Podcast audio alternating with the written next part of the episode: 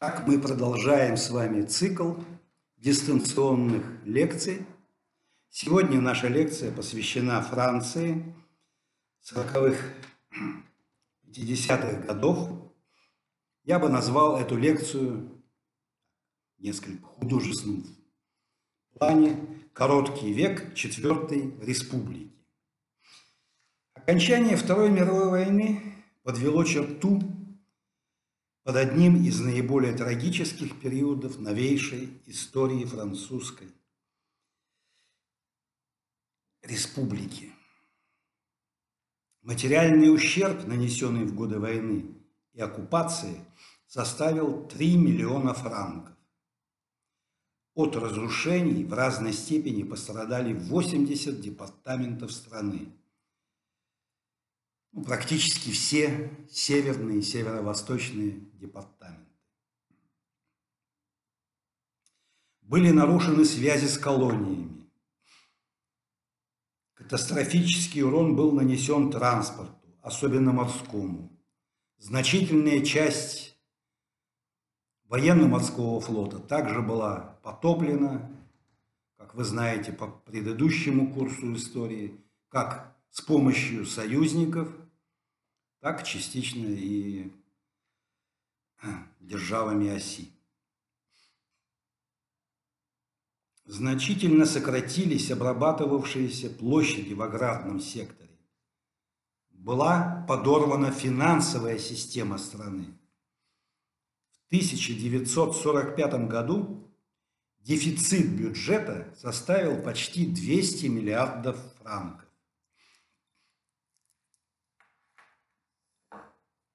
1944 году объем промышленного производства упал до 38%, а сельскохозяйственного до 60% от довоенного уровня. Но я называю 1944 год, поскольку в это время происходит открытие Второго фронта и Францию освобождают. Из-за военных потерь голода и болезней население Франции сократилось на 3 миллиона человек.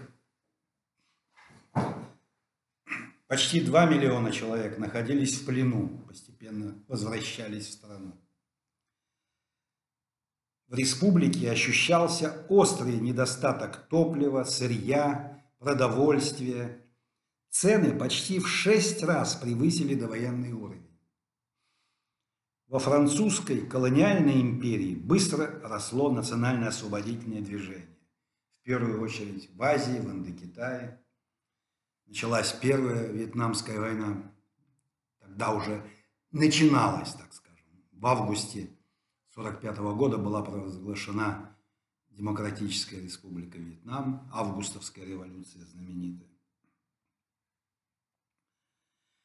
Сохранив внешние атрибуты великой державы, Франция в экономическом и военном отношении далеко отставала от других держав антифашистской коалиции США, СССР и Англии. Исторической стала фраза Шарля де Голля сказанное им по возвращении в освобожденный Париж, когда он прошелся пешком практически по большей части города, по крайней мере, по центральной части, по его основным проспектам, вместе со своей командой. И он произнес, все на месте, не хватает только государства. Крах режима Виши разрушил властные структуры, сформированные в военный период, а также ликвидировал последние остатки конституционной системы Третьей Республики. Деголь предпринял шаги для предотвращения анархии по восстановлению государственных структур. После освобождения Франции от фашистских оккупантов, власть в стране перешла к созданному в июне 1944 года в Алжире Временному правительству Французской Республики, возглавленному Шарлем де Голлем. В августе 1944 года правительство переехало в освобожденный Париж. 9 сентября Деголь сформулировал, э, сформировал коалиционное правительство. Оно было временным. Это было временное коалиционное правительство. В него вошли представители всех основных политических сил движения сопротивления, в том числе главные участники внутреннего сопротивления, коммунисты и социалисты. Во Франции был установлен временный режим, просуществовавший вплоть до принятия в 1946 году Конституции Четвертой Республики. Политическая обстановка в освобожденной Франции определялась огромным влиянием движения сопротивления. На первый план выдвинулись антифашистские патриотические группировки, тесно связанные с сопротивлением. Самой крупной политической партией Франции стала коммунистическая. В 1945 году в нее входило более 900 тысяч человек, в два с половиной раза больше, чем до войны. Коммунисты имели преобладающее влияние в самом крупном профсоюзном объединении Франции, Всеобщей конфедерации труда, ВКТ. В 1946 году численность ВКТ достигла наивысшего, наивысшего в ее истории уровня – 5,5 миллионов членов. Она была в 7 с лишним раз больше, чем численность второй общенациональной профсоюзной организации Французской конфедерации христианских трудящихся, насчитывавшей тогда 750 тысяч, тысяч членов. Во главе Компартии стоял выдающийся политический деятель Марис Торрес. Руководство Компартии считало, что неотложные задачи, стоящие перед страной, заключаются в восстановлении экономики и обеспечении демократических прав и свобод, проведении независимой внешней политики, Компартия и ВКТ развернули битву за производство, призывали трудящихся усиленно трудиться, временно отказаться от забастовок, приложить все силы для подъема экономики.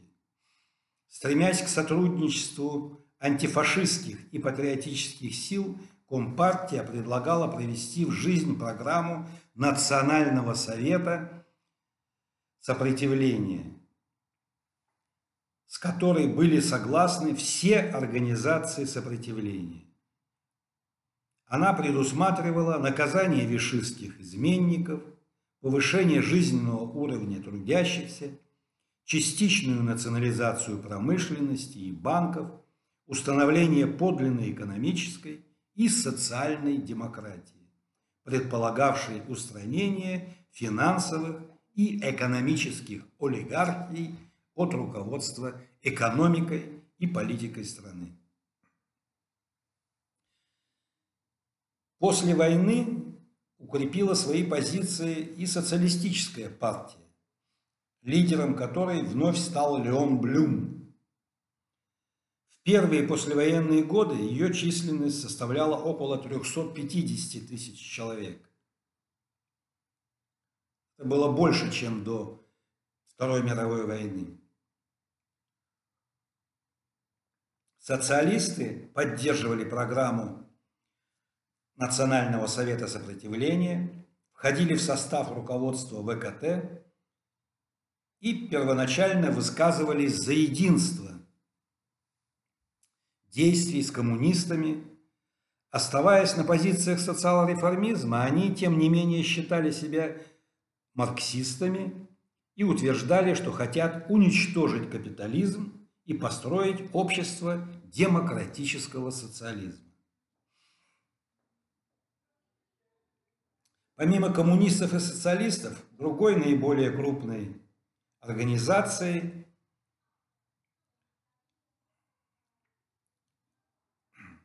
буржуазного толка э, выступила группа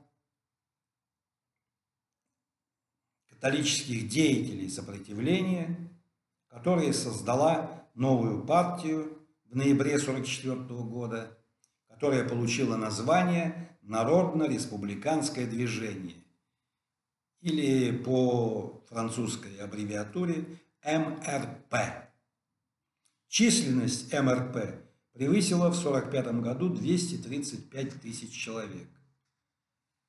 При преобладании партии представителей средних слоев, более 20% ее состава были рабочие и служащие.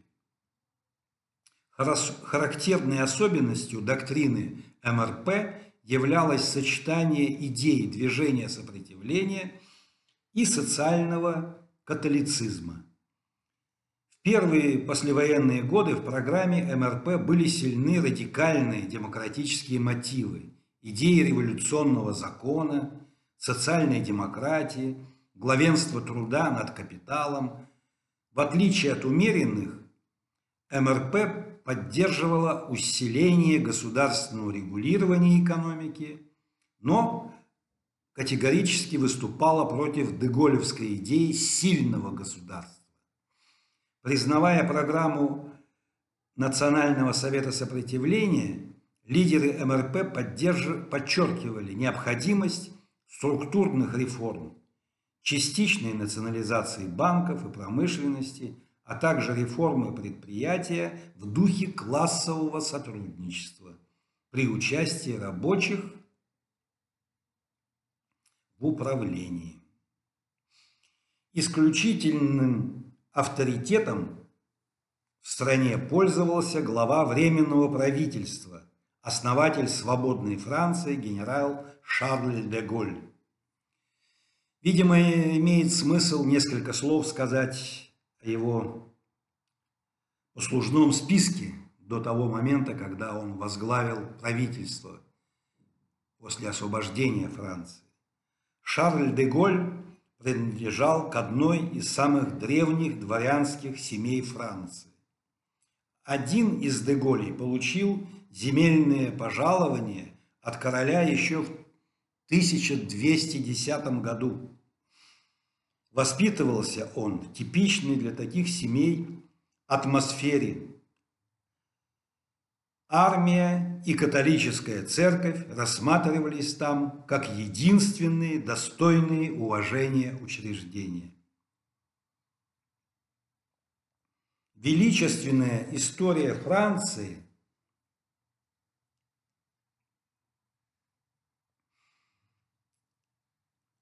была предметом гордости и постоянного интереса.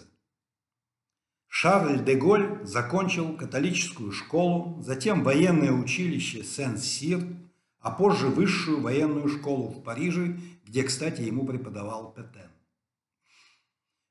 В 1912 году, получив офицерское звание, он начал службу во французской армии. Первые же дни Первой мировой войны он был ранен, а в 16 году во время знаменитой Верденской мясорубки или Верденской битвы попал в германский плен. Там, кстати, он познакомился с русским офицером, находившимся в плену, Михаилом Тухачевским. После Компьенского перемирия Деголь продолжил службу в армии, учился в военной академии. Тогда же он написал несколько книг по военному делу, оказавших оказавшись среди немногих французских офицеров, разглядевших возможность широкого применения танков и авиации в военных действиях. В 1940 году он становится командиром танковой дивизии. 5 июня был назначен замминистра национальной обороны. Он с горечью наблюдал, как умело пользовались германские генералы многими его идеями. Когда 16 июня было сформировано правительство Петена, подписавшего перемирие с Гитлером, Деголь улетел в Великобританию. 18 июня 1940 года он обратился по радио к французам с призывом не дать погаснуть пламени французского сопротивления. В ответ французское правительство приговорило его к смертной казни и конфискации собственности. Генерал, генерал де Голь стал лидером сопротивления. Надо отметить, что в этом ему достаточно сильно помогали Уинстон Черчилль, а на более поздних этапах и Иосиф Виссарионович Сталин. Многие французы считали его главным организатором сопротивления, спасителем и освободителем Франции. Деголь надеялся вернуть Франции ее величие при помощи сильного государства, способного проводить независимую внешнюю политику и осуществлять серьезные социальные реформы. К числу таких реформ Деголь относил частичную национализацию промышленности и банков, государственное планирование экономики, развитие системы социального страхования, участие трудящихся в управлении предприятиями. Реформы должны были предотвратить социальные потрясения. Дословная вот цитата из выступления Деголя. И об этом же он записал в своих дневниках. Или мы сверху и быстро осуществим заметное изменение положения рабочих и частичное сокращение привилегий денег, или страдающая и разочарованная масса трудящихся вызовет потрясение, в которых Франция может потерять все, что у нее осталось. Распространение влияния сторонников Деголя и партии МРП показывало, что в среде французской буржуазии происходил поворот от традиционного экономического либерализма, отстаивавшего принцип невмешательства государства в экономику, к политике дирижизма. Такое название во Франции получила система государственного руководства, управления экономикой, вмешательства государственного в экономику. Эта политика дирижизма предусматривала государственное регулирование экономики и проведение социальных реформ. Вместе с тем во Франции продолжали действовать противники дирижизма, выражающие интересы более консервативных групп буржуазии. Их точку зрения защищали созданная в 1946 году правая республиканская партия свободы и возобновившая свою деятельность партия радикалов.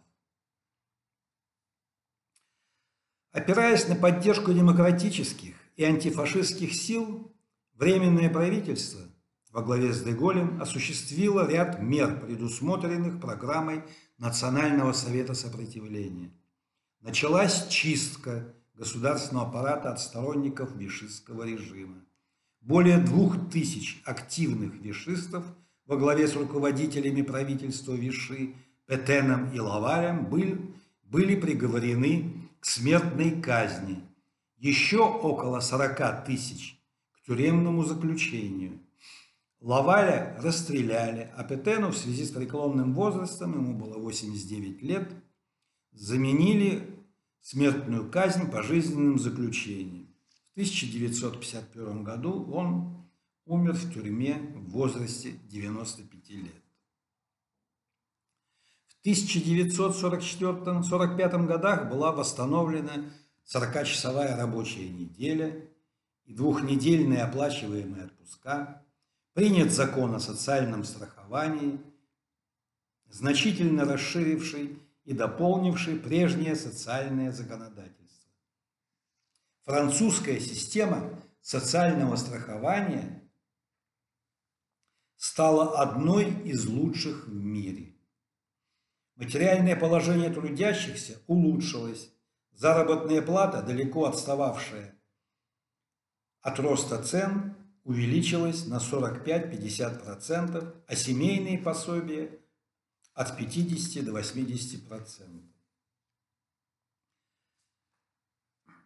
Верховный комиссариат плана модернизации, образованный в составе правительства Деголя, осуществил национализацию крупнейших угольных шахт, нефтеперерабатывающего комплекса, машиностроительных предприятий, торгового флота и гражданской авиации, части авиационных заводов и автомобильного гиганта завода «Рено», владелец которого сотрудничал с оккупантами. Позднее в собственность государства перешли пять главных банков. Основные страховые компании, электроэнергетическая и газовая промышленность.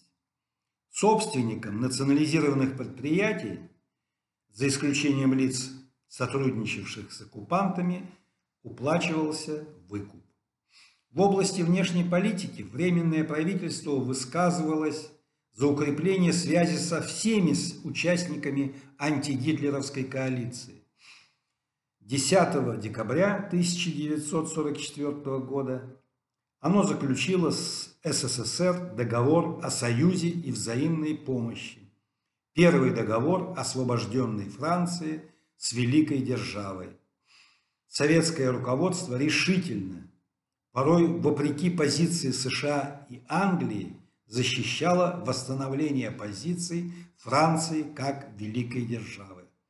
Расчет был на то, что Франция будет служить определенным противовесом тандему англосаксонских держав. В то же время Франция поддерживала тесные связи с Англией и с США. Самым важным событием внутри политической жизни освобожденной Франции стали выборы в учредительное собрание и принятие новой конституции. Выборы в учредительное собрание и одновременно референдум о его полномочиях состоялись 21 октября 1945 года. Выборы происходили по пропорциональной системе, в соответствии с которой число депутатов, депутатских мандатов напрямую пропорционально зависело от количества голосов, полученных каждой политической партией. Впервые право голоса было предоставлено женщинам. Подавляющее большинство избирателей, более 96%, высказалось за создание учредительное, за созыв учредительного собрания. Оно должно было разработать конституцию, сформировать правительство и осуществлять функции парламента вплоть до вступления Конституции в силу. По числу собранных на выборах голосов и мандатов в учредительное собрание на первое место вышла Компартия. Она собрала свыше 5 миллионов голосов избирателей, более 26% от числа голосовавших, и завоевала 152 депутатских мандата из 545. Второе место заняла партия МРП 4,5 миллиона голосов и 23,9% голосовавших, 150 мандатов. На третьем месте оказалась соцпартия 4,4 миллиона голосов или 23,4% от числа голосовавших. 146 мандатов в учредительном собрании получила социалистическая партия таким образом. Совместно коммунисты и социалисты имели абсолютное большинство мандатов. Все остальные партии оказались далеко позади. партия радикалов, которая была одной из ведущих партий Третьей Республики, получила немногим более 10% голосов. На долю всех правых группировок, включая Республиканскую партию свободы, пришлось около 15% голосов.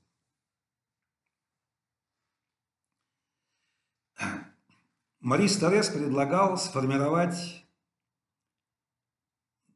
двухпартийное правительство из коммунистов и социалистов, однако социалисты отвергли это предложение. В результате было сформировано коалиционное правительство под председательством генерала де Голля.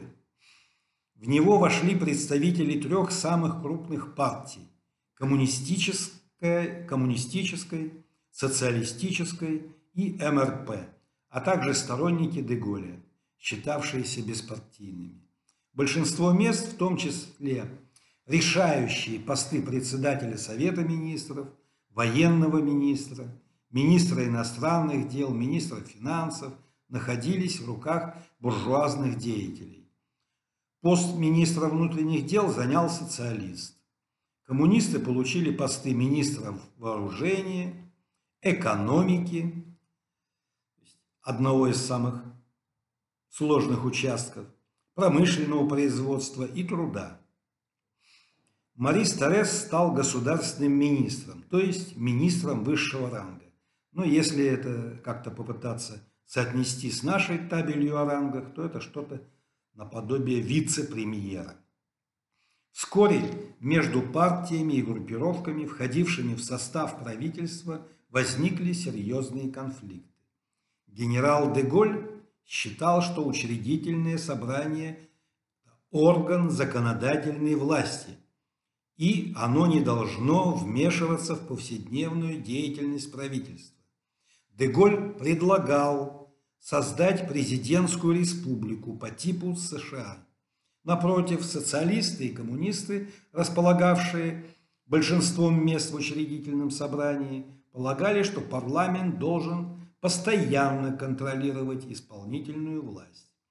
Когда учредительное собрание большинством голосов социалистов и коммунистов потребовало сокращения военных расходов, Деголь, не желая ни подчиниться учредительному собранию, ни насильственно распускать его, уже в декабре 1945 года принял для себя решение уйти в отставку. 20 января 1946 года он официально объявил об этом. После отставки Деголя председателем Совета министров был избран социалист Гуэн, сформировавший правительство трехпартийной коалиции из коммунистов, социалистов и членов партии МРП, Народно-республиканского движения. В мае 1900 1946 года учредительное собрание вынесло на референдум подготовленный им проект Конституции. Наряду с традиционными политическими свободами в нем были зафиксированы социальные и экономические права, право на труд и на отдых, право на забастовки и участие трудящихся в определении условий труда, равенство прав женщин и мужчин Право собственности гарантировалось при условии, что оно не наносит ущерба свободе, безопасности, существованию или собственности других граждан. Предусматривалась возможность национализации общественных, общественных служб и фактических монополий. Руководящее место в системе высших государственных органов отводилось однопалатному национальному собранию. Полномочия избираемого национальным собранием президента в основном сводились к представительским функциям, ну, что-то вроде шведского короля. Все его акты нуждались в утверждении правительства Проект Конституции вызвал решительное противодействие правых сил, радикалов и партии МРП, которые опасались, что в однопалатном национальном собрании смогут, как это случилось в учредительном собрании, получить преобладание левые партии, которые, используя положение проекта Конституции о национализации фактических монополий, пойдут по пути глубоких социальных преобразований и превратят Францию в страну народной демократии. Противники проекта Конституции требовали расширения полномочий президента и создания двухпалатного парламента в качестве гарантии против возможного преобладания левых партий. Незначительным большинством голосов 51,6% проект Конституции был отклонен. 2 июня 1946 года состоялись выборы во второе учредительное собрание, которое приступило к разработке нового проекта Конституции. Состав второго учредительного собрания мало отличался от первого, но социалисты потеряли часть голосов, а партия МРП приобрела. В итоге коммунисты и социалисты утратили абсолютное большинство в учредительном собрании. Партия МРП вышла на первое место, а лидер МРП Бидо сменил социалиста Гуэна на посту главы трехпартийного правительства. Желая быстрее покончить с временным режимом, коммунисты и социалисты пошли навстречу партии МРП. Они согласились внести в Конституцию положение о двухпалатном парламенте и расширили полномочия президента, сохранив основное содержание прежнего проекта. После этого за новый проект Конституции призвали голосовать все партии трехпартийной коалиции – коммунисты, социалисты и МРП. На референдуме 13 октября 1946 года новый проект Конституции был утвержден голосами 52,3% избирателей, участвовавших в голосовании. Согласно Конституции 1946 года, Франция провозглашалась светской, демократической и социальной республикой.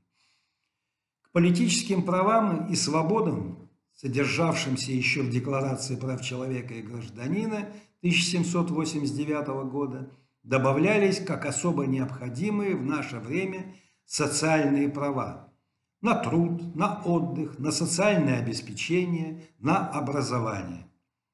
Торжественно декларировалось равенство прав мужчин и женщин, право трудящихся на участие в руководстве предприятиями, на профсоюзную и политическую деятельность, право на забастовку, допускалась возможность национализации крупных предприятий, эксплуатация которых – приобретала черты национальной общественной службы или фактической монополии.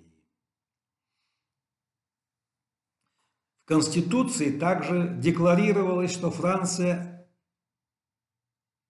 обязуется избегать всякой системы колонизации, основанной на произволе.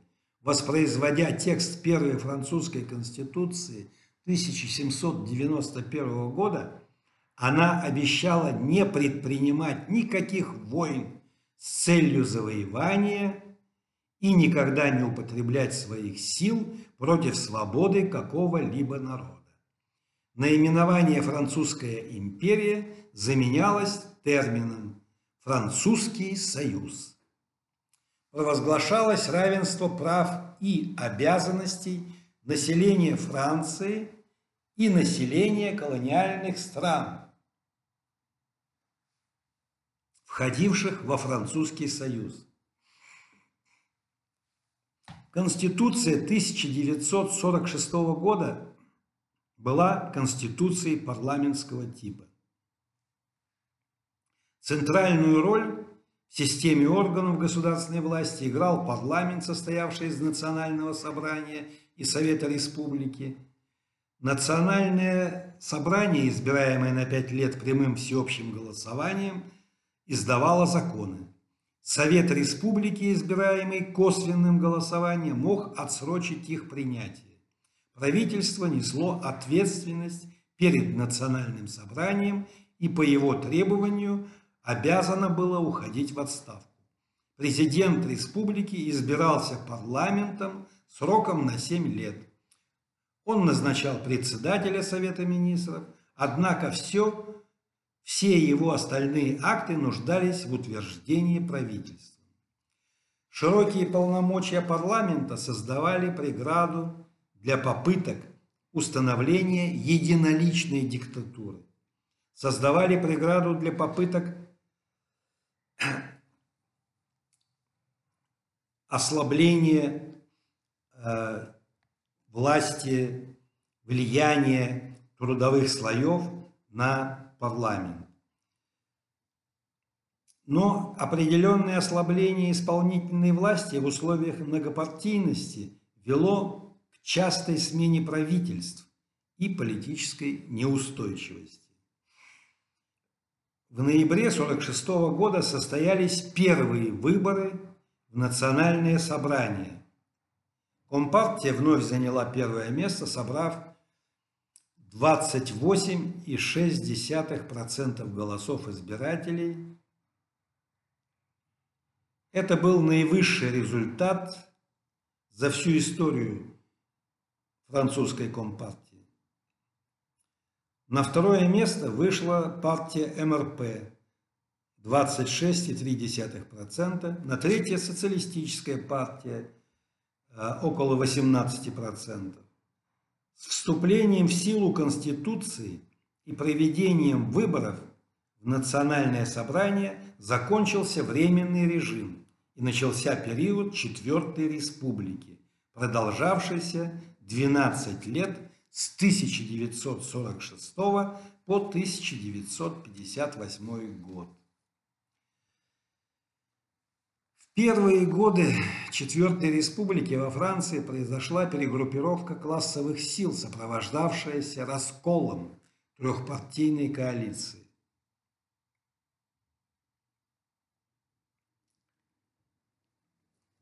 Проведенные правительством социальные реформы не полностью удовлетворяли трудящихся, положение которых оставалось тяжелым из-за постоянного роста цен и недостаточного снабжения. Вместе с тем усиление влияния Компартии рабочего класса встревожило широкие слои мелкой и средней буржуазии, опасавшейся прихода коммунистов к власти.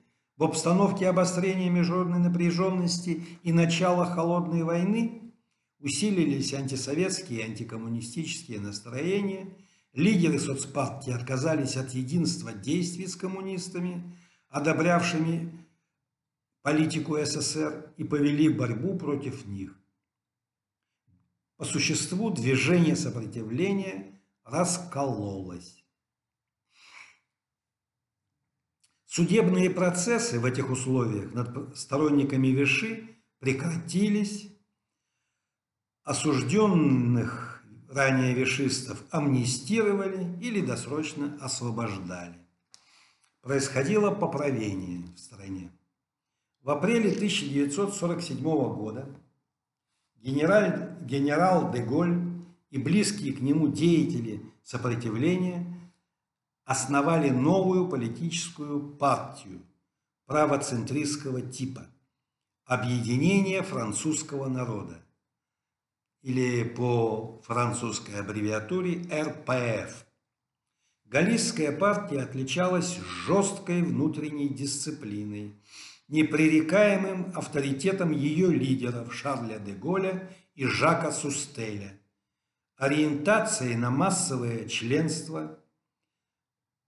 Подобную цель ставили лишь коммунисты. Для остальных партий была характерна так называемая парламентская модель работа с потенциальными избирателями. Объединение французского народа быстро превратилось в одну из ведущих политических сил страны – Руководители РПФ требовали отмены Конституции 1946 года и создания сильной власти в лице независимого от партии президента, обладающего широкими полномочиями. Внешнеполитическая линия РПФ предусматривала объединение западноевропейских стран в экономический и политический блок, который мог бы противостоять СССР, но в то же время обеспечивал бы Западной Европе независимость от США. На выборах в местные органы самоуправления в октябре 1947 года партия галлистов вышла на первое место, собрав более 38% голосов.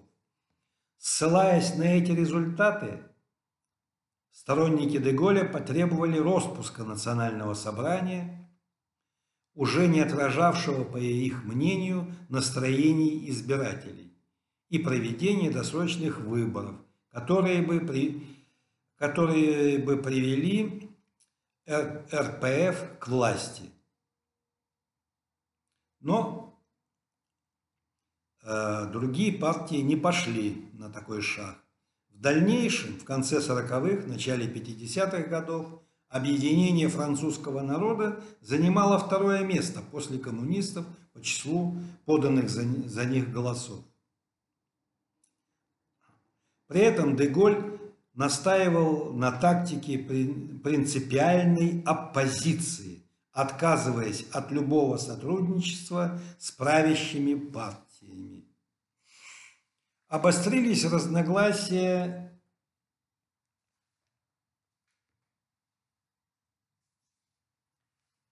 в правительстве трехпартийной коалиции. Руководители МРП и социалистической партии после прихода на пост генерального секретаря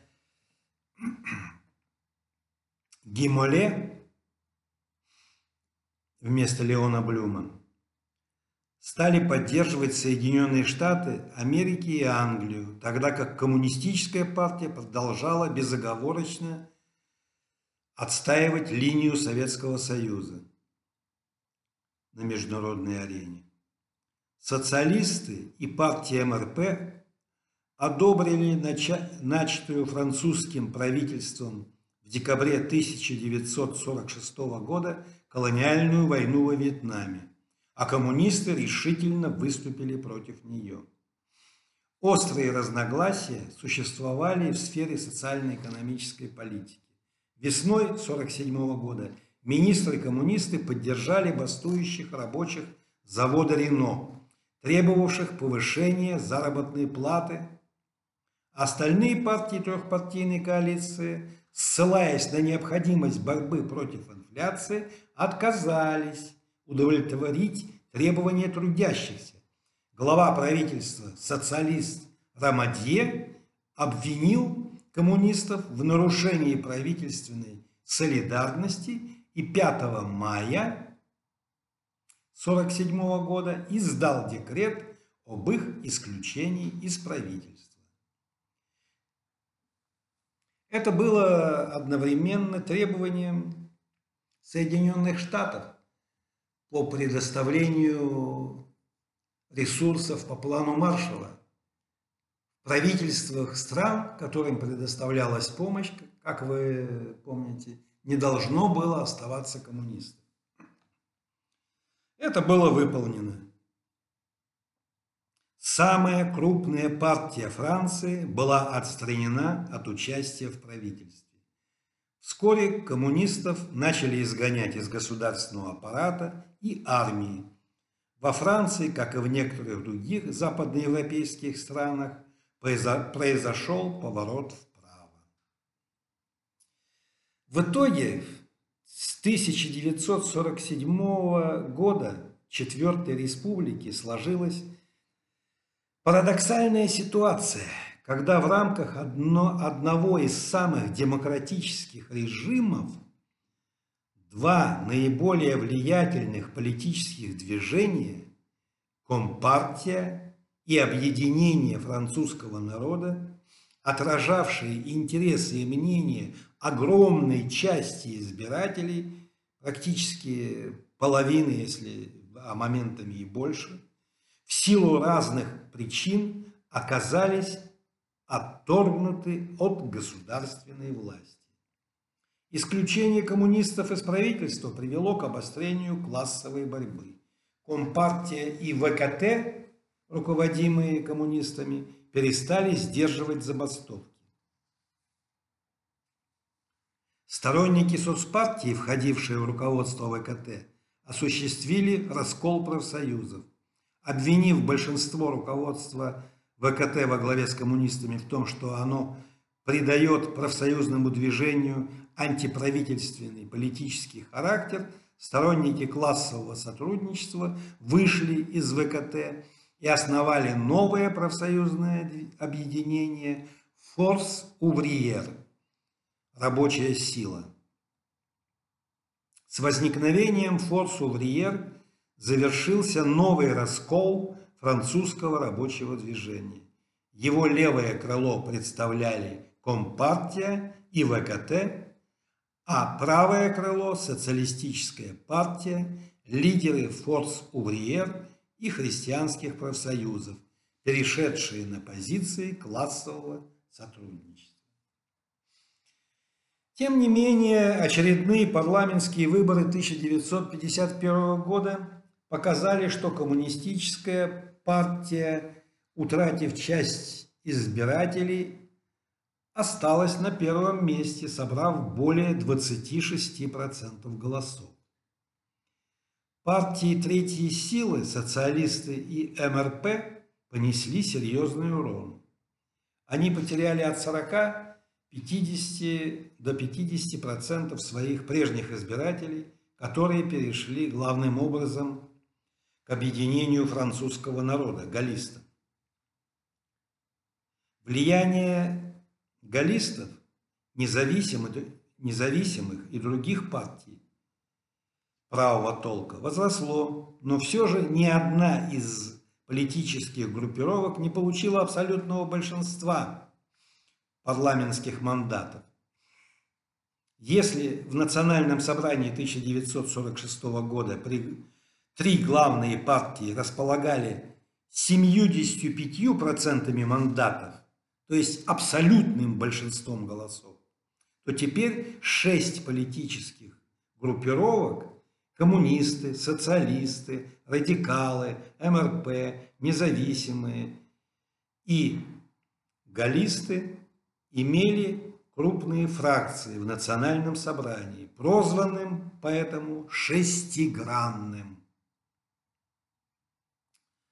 Социалистическая партия, увидев, что ее влияние падает, перешла в оппозицию. Стороной стал править правоцентристский блок, состоявший из правых, независимых и центристов, МРП и радикалов.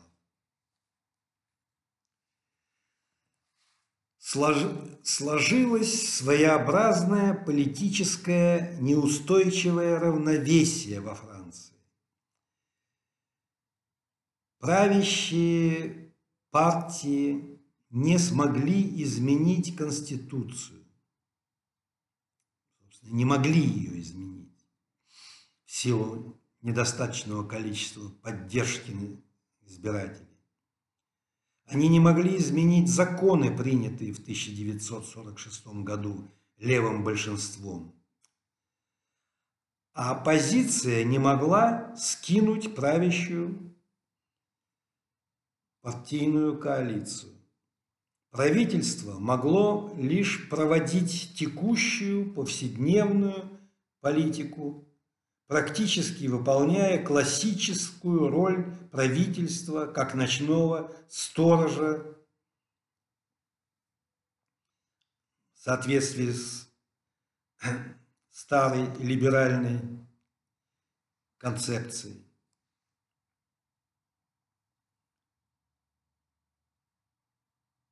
А в области внешней политики всем правым удавалось консолидироваться для продолжения имперской линии, направленной на сохранение империи, а также для переори... переориентации Франции в сторону атлантизма. Ну, видимо, несколько слов надо сказать и об экономическом развитии Франции в годы Четвертой Республики. Только в 1948 году объем промышленного производства превысил довоенный уровень. В 1950 году был превзойден довоенный уровень сельского хозяйства. Положительно сказалось начало осуществления плана Маршалла, по которому Франция получила 2,7 миллиарда тогдашних долларов. Не забывайте, что тогдашний доллар – по курсу нынеш, по курсу э, и по его покупательной способности он был значительно выше. Ну, тут надо всегда пересчитывать, исходя из золотого стандарта, из э, стоимости унции золота э, в то или иное время. Примерно это даст нам представление о стоимости доллара в тот момент. Поступления по плану Маршалла доходили до 10% общих капиталовложений во французскую экономику, достигавших 7 миллиардов долларов в год. Положение в стране постепенно нормализовалось. В 1949 году была отменена карточная система. Затем экономическое развитие значительно ускорилось началась структурная перестройка экономики, создание основ атомной, аэрокосмической и радиоэлектронной промышленности. Особенно быстро росли упомянутые отрасли промышленности, а также химическая и автомобилестроение. Старые отрасли – угольные, текстильные, кожевенные – развивались медленнее. В сельском хозяйстве значительно увеличилось количество техники, тракторов, комбайнов и другой сельскохозяйственной и других сельскохозяйственных машин. Стали широко использоваться химические удобрения и средства защиты растений. Большинство сельскохозяйственных районов было электрифицировано. Во Франции, как и в других капиталистических странах, формировалось развитое индустриальное общество. В 1957 году объем промышленной продукции Франции два с лишним раза превысил довоенный. По темпам роста Франция даже немножко превосходила Великобританию и США, но отставала от Италии и Федеративной Республики Германии, Причина была известная, и я думаю, вы прекрасно об этом догадываетесь, как в Италии, так и в Федеративной Республике Германии военные расходы были значительно меньшими. Они не превышали 1%.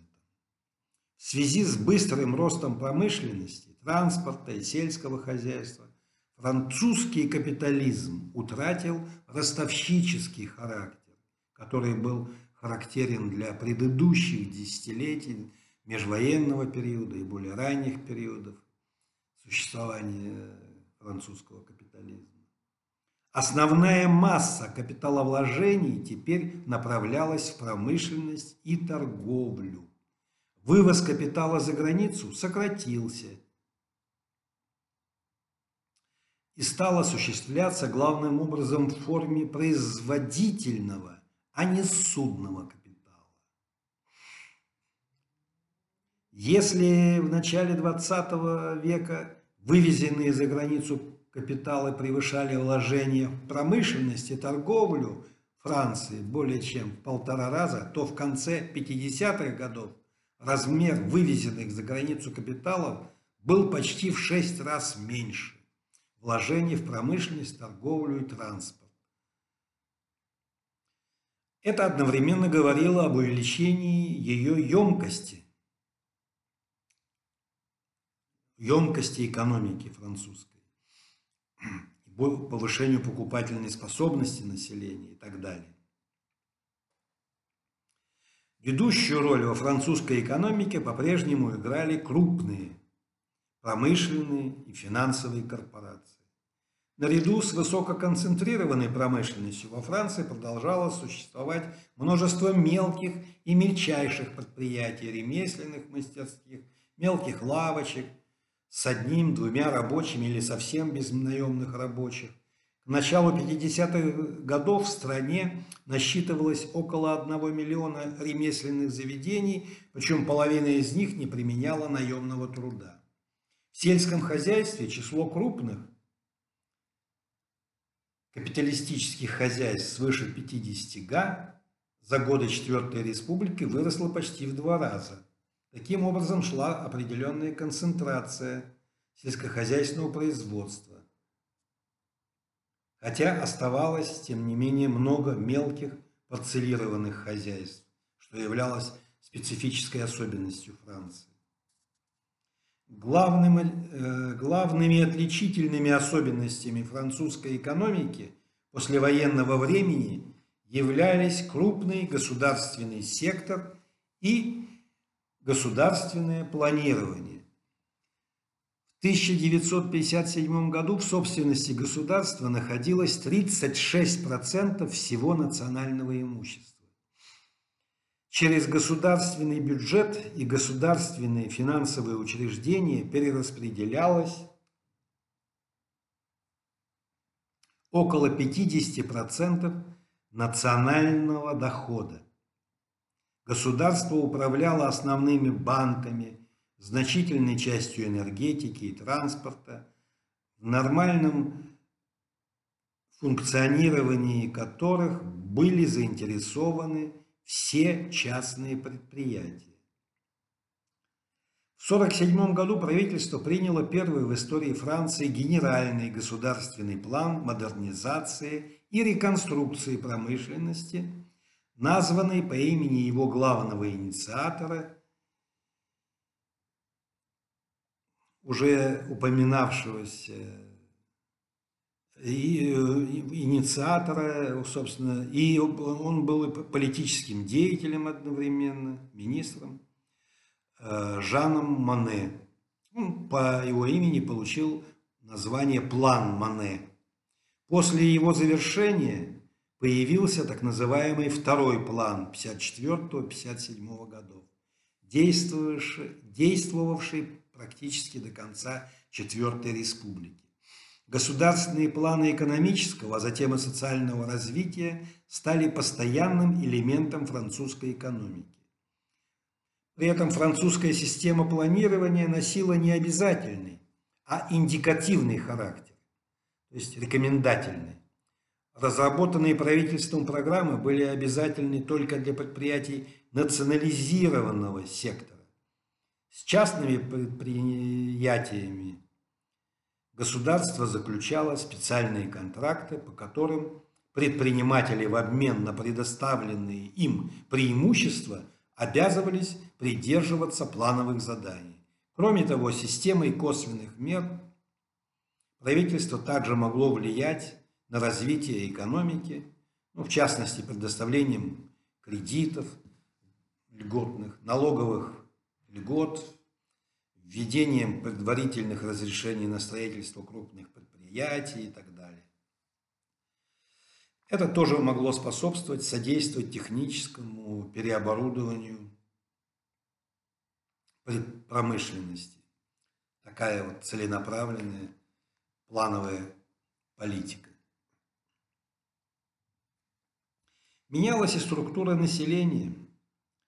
Подъем промышленности и научно-технический прогресс повлияли на структуру населения Франции. Как и в других высокоразвитых странах, численность самостоятельных хозяев, ремесленников, торговцев, лавочников сокращалась. Количество лиц наемного труда при этом увеличивалось. Сельскохозяйственное население уменьшалось городское росло. За годы Четвертой Республики число занятых в сельском хозяйстве сократилось почти на 10% по сравнению с довоенным уровнем. Количество занятых в промышленности возросло на 8%. Работников системы обслуживания, транспорта, связи на 2%. По переписи 1954 года более 37% активного населения было занято в промышленности, свыше 35% в сфере обслуживания и около 28% в сельском хозяйстве. Процесс индустриализации и урбанизации Франции ускорился, хотя и отставал от процессов аналогичных в США, Японии или ФРГ. После устранения коммунистов из правительства, которое, как мы помним, произошло в 1947 году, в мае, в начале мая, Франция полностью присоединилась к англо-американскому блоку. В 1947 году Франция подписала Дюнкерский договор о взаимопомощи с Англией, а в 1948 году вместе с Англией и странами Бенилюкса создала, э, стала членом Западного Союза, направленного против возрождения германского реваншизма которую тогда они еще очень опасались. Но постепенно ситуация менялась, и в 1949 году Франция вступила в организацию Североатлантического договора, куда, как вы знаете, был, была принята Федеративная Республика Германия. А в 1954 году Франция стала членом СИАТа. Военные расходы Четвертой Республики от времени ее вступления в НАТО до 1957 года возросли более чем в три раза. На, фронту, на французской территории разместились штаб-квартира и военные базы НАТО, ну, прежде всего американские военные базы. Атлантизм, то есть следование линии Североатлантического военного пакта НАТО, стал основой внешней политики Четвертой Республики. Европейская политика Франции после ее присоединения к англо-американскому блоку также изменилась. В 1948 году французская зона оккупации присоединилась к англо-американской зоне, образовав единую тройную зону, тризонию, на территории которой в 1949 году была создана Федеративная Республика Германия. Франция поддержала создание ФРГ и одобрила предоставление ей помощи по плану Маршалла.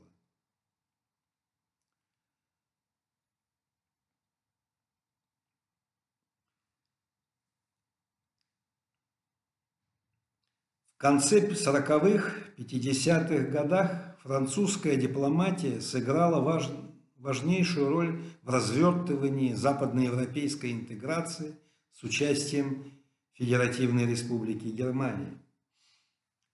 В 1951 году по инициативе французского министра иностранных дел Робера Шумана было создано Европейское объединение угля и стали.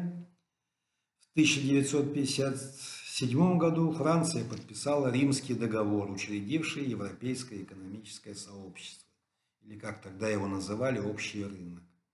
Однако во второй половине 50-х годов инициатива в расширении интеграционного процесса перешла к ФРГ и странам Бенилюкса, сыгравшим основную роль в практической работе по созданию на основе европейского объединение угля и стали Европейского экономического сообщества. Франция же, которая превратилась в это время в плацдарм американского влияния среди европейских членов НАТО, стремительно теряла самостоятельность и влияние на международной арене. Важное место в жизни Четвертой Республики занимала колониальная политика. Несмотря на те громогласные заявления, которые были сделаны во время принятия учредительным собранием Конституции Франции и провозглашения Французского Союза, политика Четвертой Республики была направлена на сохранение колониальной империи силой оружия. Это показала реальная практика. В течение восьми лет с 46 по 54 год Франция вела достаточно кровопролитную колониальную войну во Вьетнаме. В ходе Вьетнамской войны во французских правящих кругах сложилась группировка ультраколониалистов, которые, которые стремились любой ценой подавить освободительное движение в колонии. Вместе с тем постепенно формировалась и противостоящая им политическая группировка, считавшая неизбежным пересмотр прежних методов колониальной политики. В середине 50-х годов наиболее известным лидером этой группировки стал видный деятель партии радикалов Мендес Франс – в июне 1954 года, после поражения французских колонизаторов в битве при Дьен-Бьен-Фу, Мендес Франс пообещал добиться мира в Индокитае и был избран главой правительства. Его правительство подписало Женевские соглашения о прекращении военных действий в Индокитае и начало переговоры об автономии Туниса и Марокко. В июле 1954 года правительство Мендес Франца провозгласило внутреннюю автономию Туниса, но отказалось предоставить независимость Марокко и Алжиру. В этих условиях новой горячей точкой в колониальных владениях Франции стал Алжир. Еще в 1947 году в горных районах Алжира стали возникать партизанские отряды. Надо отметить, что многие алжирцы, включая арабское, берберское население Алжира, призывались во французскую армию и принимали участие в военных действиях во время Второй мировой войны, где они получили достаточно приличный боевой опыт. Среди них было немало людей, которые получили звание офицеров. И вот многие из этих людей приняли участие в создании этих партизанских отрядов. В марте 1954 года был создан Революционный комитет единства и действия, поставивший перед собой задачу свергнуть колониальное иго путем вооруженной борьбы. Через несколько месяцев этот комитет был реорганизован во фронт национального освобождения, или сокращенно обычно называют ФНО.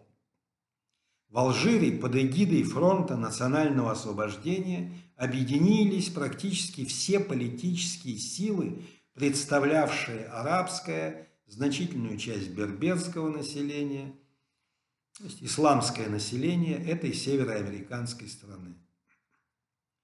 Под его руководством в 1954 году была создана армия национального освобождения Алжира. И в ночь на 1 ноября 1954 года Фронт национального освобождения начал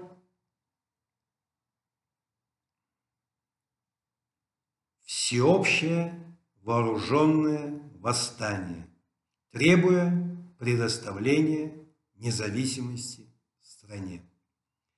Восстание быстро переросло в антиколониальную национально-демократическую революцию. Фронт национального освобождения получил активную поддержку арабских и социалистических стран, в том числе Советского Союза и Югославии. Разными путями, по морю, по суше, по воздуху, в страну поступали крупные партии оружия и боеприпасов для повстанцев. Были созданы в сопредельных странах, в частности в Египте, э, Ливии, были созданы лагеря, где повстанцы проходили боевую подготовку. А потом с этих территорий забрасывались или переходили границу, собственно, там значительная часть – это пустынные районы, где граница как таковая отсутствовала. Переходили границу и вступали в боевые действия с правительственными войсками Французской Республики. В 1958 году было сформировано Временное правительство Алжирской Республики.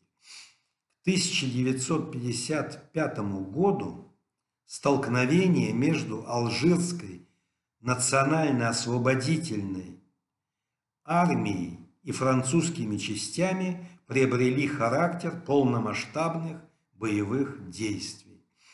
К ним присоединились отряды евроалжирцев, имеется в виду к правительственным войскам. В тот момент французы и европейцы, и не только французы, но здесь жили и итальянцы, и испанцы были, выходцы из Испании – ну, в основном, конечно, это были французские колонисты, которые составляли 2 миллиона из тогдашнего 9-миллионного населения Алжира. Они проживали преимущественно компактно в двух наиболее крупных городах этой страны, в городе Алжир Здесь лишь был один э, квартал Казба, населенный мусульманами. И в городе Аран, втором по значению городе Алжира, и также в их окрестностях, где достаточно плодородные земли были. Им принадлежали лучшие орошаемые земли, большая часть промышленности, оптовая торговля и так далее конфликт приобрел характер полномасштабной войны. Самой Франции эта война вызывала самые горячие отклики. Алжир являлся особой колонией, обладавшей статусом внутренней территории. Он считался Средиземноморским департаментом Франции и воспринимался многими французами как часть суверенной французской территории, в отличие от других колоний, расположенных вдалеке от Франции.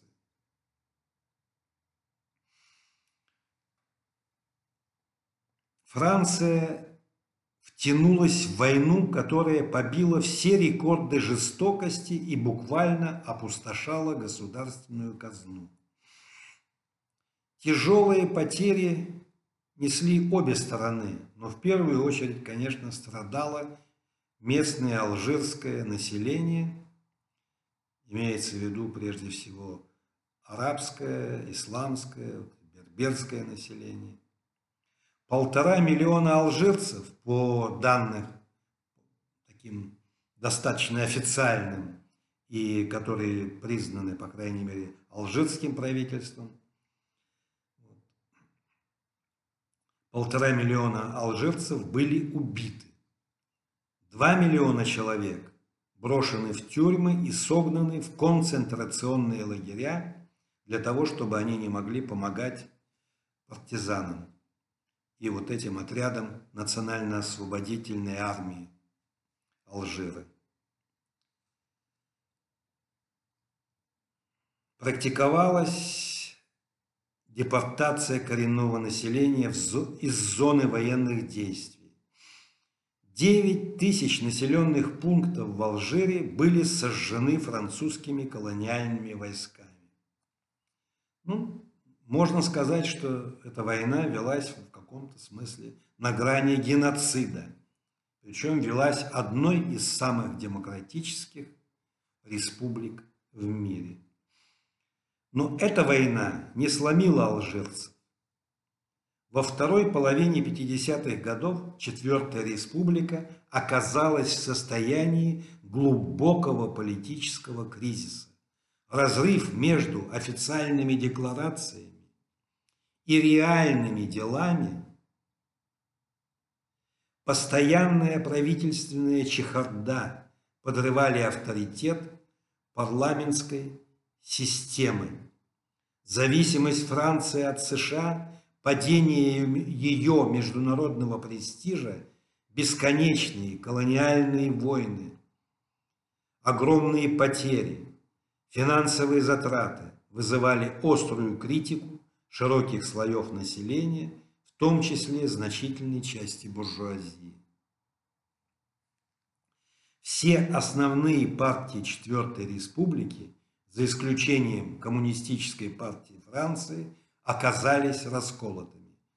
Почти в каждой из них имелись сторонники ультраколониализма и их противники, приверженцы интеграции Европы и защитники национальной независимости.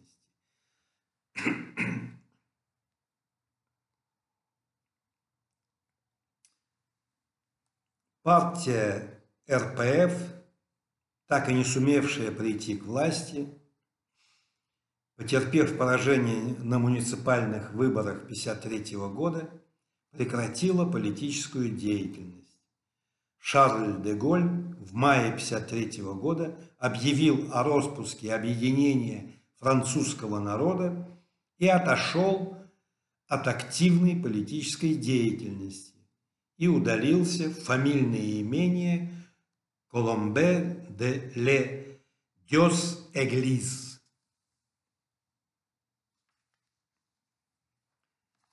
Парламентские выборы, состоявшиеся в январе 1956 года, показали, что в стране происходит сдвиг влево. Первое место опять заняла коммунистическая партия. На второе место вышла социалистическая партия, объединившаяся с левыми радикалами и близкими к ним группировками в республиканский фронт. В общей сложности коммунисты и партии Республиканского фронта располагали большинством в национальном собрании, но лидеры Республиканского фронта не желали сотрудничать с коммунистами. Поскольку коммунисты были решительными противниками, противниками колониальных войн как в Индокитае до этого, так и в Алжире. Отклонив предложение коммунистов о совместных действиях, вот эти партии образовали правительство Республиканского фронта, главой правительства стал генеральный секретарь, наиболее сильный среди этих организаций партий, лидер, секретарь социалистической партии Гимоле а его заместителем лидер левых радикалов Мендес Франс.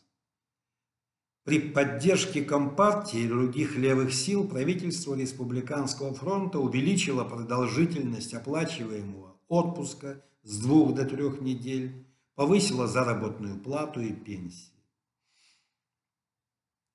В марте 1956 года французское правительство правительство Республиканского фронта признало полную независимость Туниса и Марокко, а в июне заявила о предоставлении местного самоуправления коренным жителям французских колоний в тропической Африке.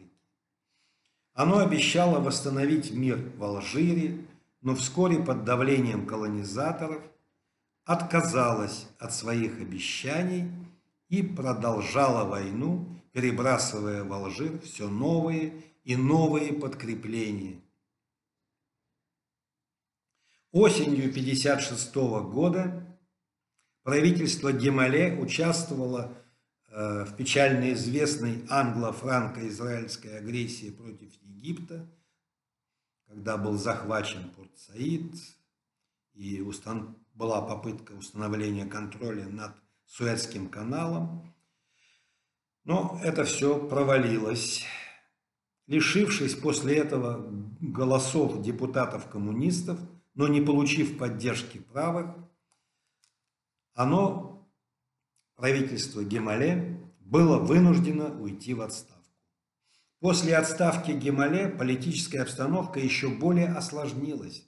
Политическая система Четвертой Республики с ее постоянными правительственными кризисами была дискредитирована. Правые партии не имели большинства в парламенте, левые не сумели остановить войну в Алжире. Расходы на нее в четыре раза превысили достаточно крупные расходы на войну в Индокитае. Война вела к большим человеческим жертвам с обеих сторон. В Алжир была направлена огромная французская армия, общей численностью 500 тысяч человек, но она не могла справиться с освободительным движением. Командный состав этой армии глубоко проникся ультраколониалистскими настроениями, применял пытки и массовые репрессии против мирного населения.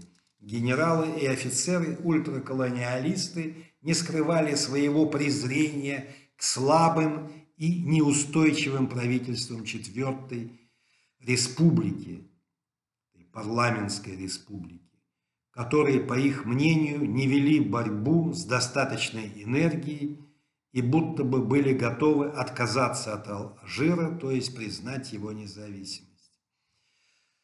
Ультраколониалисты требовали продолжать войну до победного конца. Вот эта неспособность правительства, правительства внести перелом в ход военных действий подтолкнула ультраколониалистов наиболее радикальным и наиболее радикальные слои евроалжирцев к сепаратным действиям. В Алжире сложился опасный для демократии союз армейской верхушки и ультраколониалистов. 13 мая 1958 года они подняли мятеж и захватили власть в столице Алжира, а позднее и установили контроль над всем Алжиром, Араном и другими местами. Власть в Заморском департаменте Франции перешла к Комитету общественного спасения во главе с соратником Деголя по распущенному в мае 1953 года объединению французского народа, народа Жаку Сус, э, Жаком Сустелем и генералом Жаком Масю, то есть Комитету общественного спасения во главе с соратниками Деголя, Жаком Сустелем и генералом Жаком Масю. При поддержке командования, находившейся в Алжире армии, они потребовали передать власть Деголю. Эти события ускорили падение режима Четвертой Республики,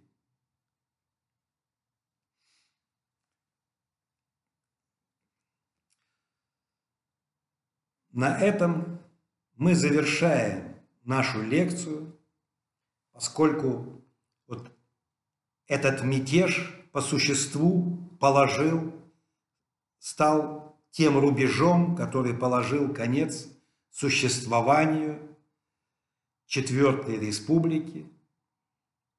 Единственное, здесь можно лишь добавить несколько слов, сказать, что 15 мая, мая 1958 года Шарль де Голь заявил, что готов взять на себя власть республики при условии предоставления ему чрезвычайных полномочий и пересмотра Конституции 1946 года. часть армейской верхушки стала готовить высадку воздушного десанта из Алжира в Париж с целью захвата власти. Над Францией нависла угроза военного переворота и гражданской войны.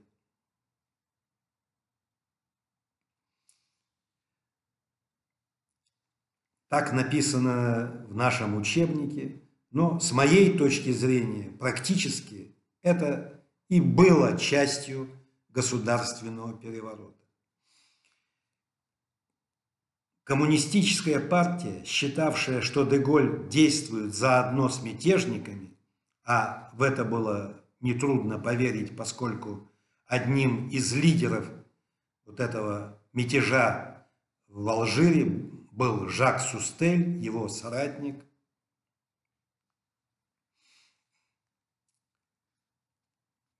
предложила всем левым силам совместно выступить в защиту республики. Однако лидеры социалистов и других левых групп не поддержали Компартию, утверждая, что союз с коммунистами против мятежников неизбежно вызовет гражданскую войну. Ну, здесь если анализировать объективно эти события, можно сказать, что в данном случае вот эти сторонники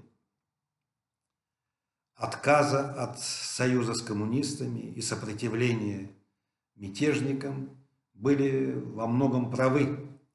А, возможность гражданской войны была крайне велика ведущие политические деятели Четвертой Республики, напуганные, напуганные мятежом ультраколониалистов, а с другой стороны возможностью быстрого роста влияния коммунистов, предпочли передать власть Деголю. Президент Четвертой Республики Рене Коти обратился к Деголю с просьбой сформировать правительство национального спасения.